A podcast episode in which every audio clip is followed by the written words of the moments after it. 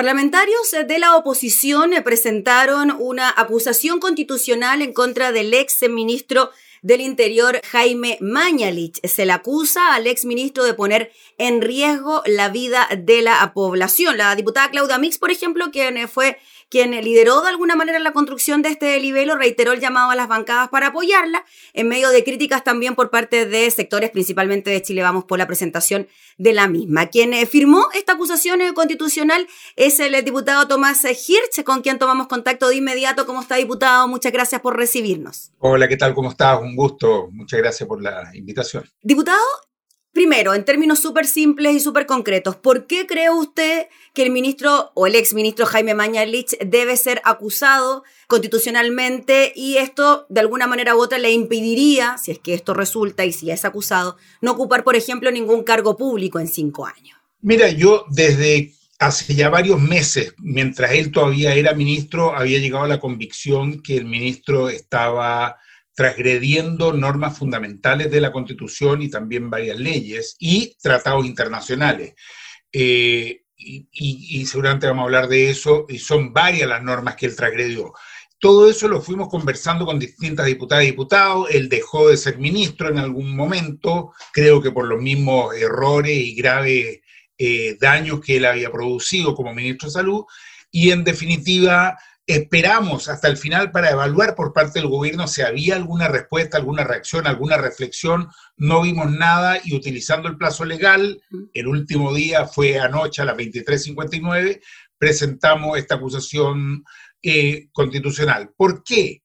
Porque él vulneró gravemente derechos que están establecidos en la Constitución, como el derecho a la vida, el derecho a la integridad física, el derecho a la integridad psíquica de miles de personas de nuestro país.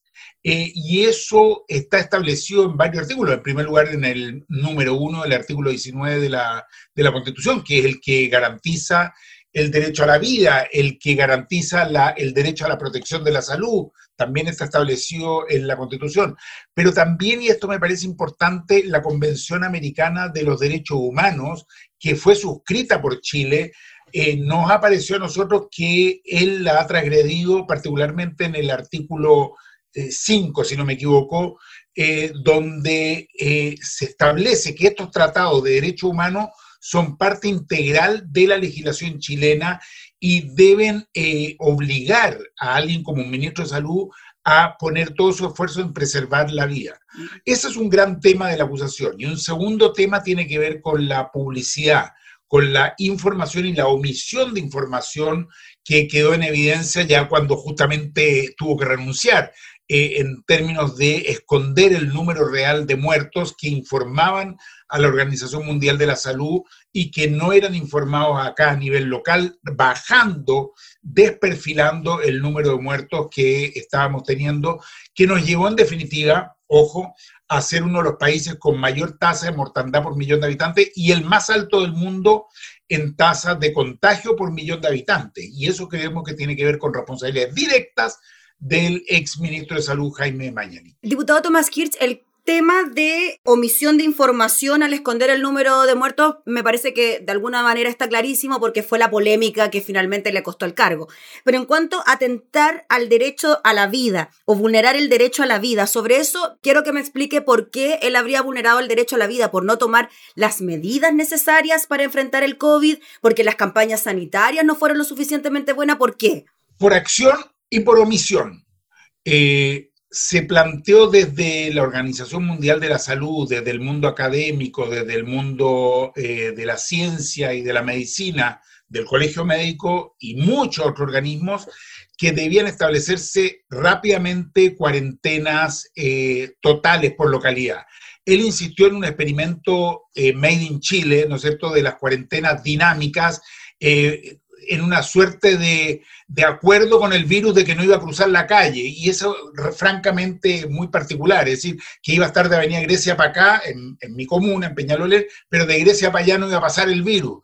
Eh, se le explicó por todas las vías que eso era totalmente inconducente.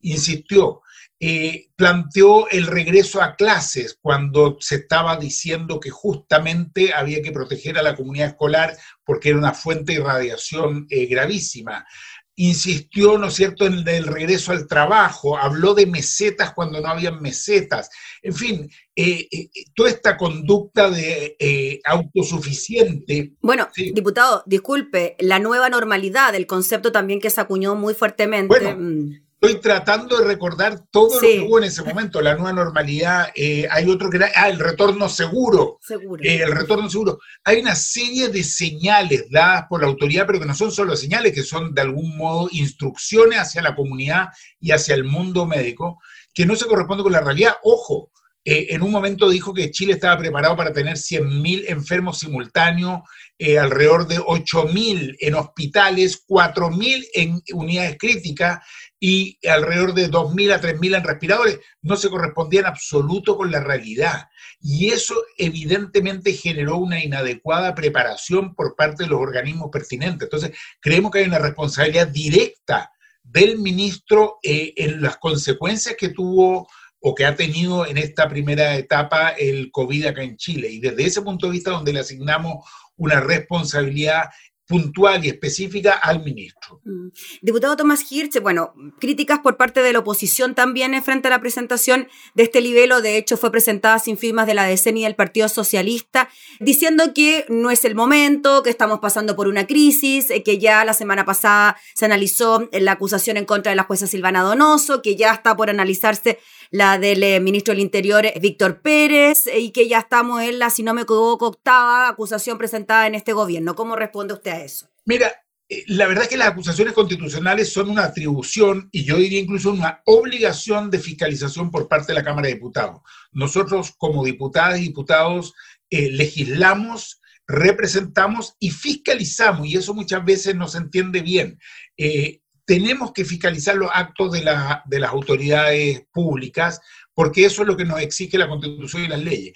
Y por supuesto, cada vez que eh, hay una acusación constitucional o una interpelación a un ministro o una sesión especial, por supuesto que hay sectores que dicen que les parece inadecuado, que es una pérdida de tiempo, que hay que estar preocupado de otras cosas, pero bueno, esas son eh, frases típicas y clásicas que las dicen, o incluso me voy a incluir, las decimos todos cuando la otra parte hace algo que no nos gusta. Entonces, es evidente, es como lo que está pasando hoy día con el gobierno y Contraloría. Contraloría ha actuado, ¿no es cierto?, en relación a la actuación de siete generales. Eh, y bueno, y el gobierno inmediatamente dice que no le parece cuando siempre ha avalado lo que hace Contraloría en otros casos. Lo mismo pasa con nosotros. Eh, la derecha acaba de poner una acusación que avanzó hacia el Senado, ¿no es cierto?, contra una ministra de la Corte de Apelación de Valparaíso y les pareció razonable y que no era una pérdida de tiempo. Ahora que nosotros ponemos esta acusación, les parece que estamos distrayendo la atención. Bueno, eso ha sido y va a seguir siendo así. Ahora bien, algunos partidos efectivamente no la suscribieron, no la firmaron, pero sí han manifestado que quieren conocerla a fondo, estudiarla adecuadamente, formarse una opinión y en definitiva aquí lo importante no es quiénes y cuántos la firman.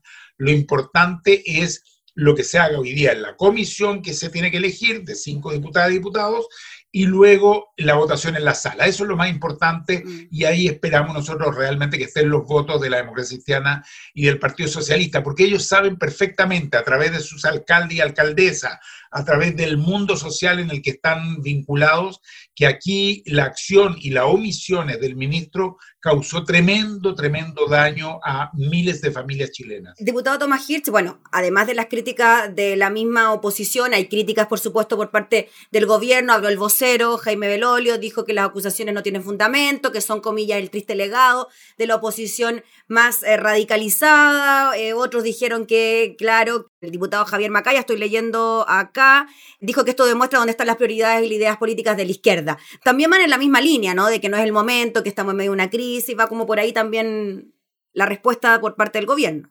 Evidentemente, es lo que yo te decía, es decir, siempre hay algún sector que no le gusta las acusaciones constitucionales cuando es hacia alguien que eh, está involucrado, vinculado con ese sector, pero yo creo que nosotros no podemos tomar las decisiones en función del gusto o el disgusto que le produzca alguna autoridad. Creo que habría sido al revés, una irresponsabilidad histórica eh, que nos habrían pasado la cuenta, por lo demás, miles, cientos de miles de personas, si es que no se ejercía nuestra facultad fiscalizadora respecto de las acciones y las omisiones del ex ministro Mañalich. Es decir, creo que hemos actuado con seriedad, con responsabilidad. Aquí no hay ningún aprovechamiento político, porque el, ministro, el ex ministro ya no es ministro, así que tú entenderás que no hay posibilidad de que lo saquemos del cargo si él ya no lo tiene. Tampoco he sabido yo que él esté pensando en postularse a algún otro cargo. Así que no hay un ánimo ni de venganza ni de ganar puntos políticos. Hay una situación que generó un grave daño a la ciudadanía por acción y omisión de un ministro, hay transgresión desde nuestro punto de vista a la Constitución y a las leyes, ha habido desinformación gravísima eh, hacia la población y eso tiene que ser al menos investigado. Ahora, puede ser que una mayoría de la Cámara de Diputados se forme la convicción de que no hay mérito. Bueno, está bien. Yo por lo menos respetaré la decisión y el voto que ejerzan las diputadas y los diputados. Mm.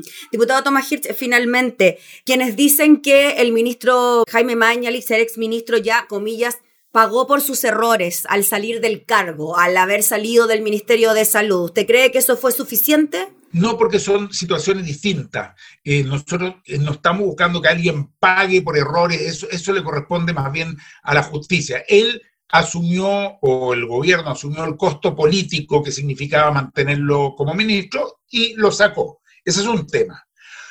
Luego, si es que hay eh, alguien que considera que el ministro es responsable civil o penalmente, bueno, se querellará, hará una demanda, una querella ante los tribunales. Nosotros estamos haciendo la fiscalización que nos corresponde como, como Cámara de Diputados y Diputadas, y por lo tanto son tareas distintas, son miradas distintas. Eh, nosotros no buscamos que él pague un costo, no es al menos mi mirada. Yo lo único que aspiro es que cuando un ministro o ministra no cumple con la constitución y las leyes, bueno, eso sea fiscalizado y sea debidamente eh, sancionado, en este caso, con lo que dice la misma constitución. Muy bien, pues diputado Tomás Hirsch, le agradecemos enormemente por el contacto para explicarnos el porqué de la presentación de esta acusación y ahora, como usted bien decía, faltaría elegir a los miembros de la comisión que analiza y ya el proceso continúa tanto en la comisión como después la votación en la sala. Correcto, se los va a elegir después del 18 de septiembre. Ahora lo más importante es que para ese 18 todo el mundo se cuide y que después volvamos a la Cámara de Diputados y, y se elijan a los cinco diputadas y diputados. Listo, pues diputado, que esté muy bien, que tenga un buen día y una buena semana. Chao, chao. Gracias, que esté muy bien. Gracias, adiós. Era el diputado Tomás Hirsch entonces refiriéndose a la presentación de una acusación constitucional en contra del ex ministro de Salud Jaime Mañalich.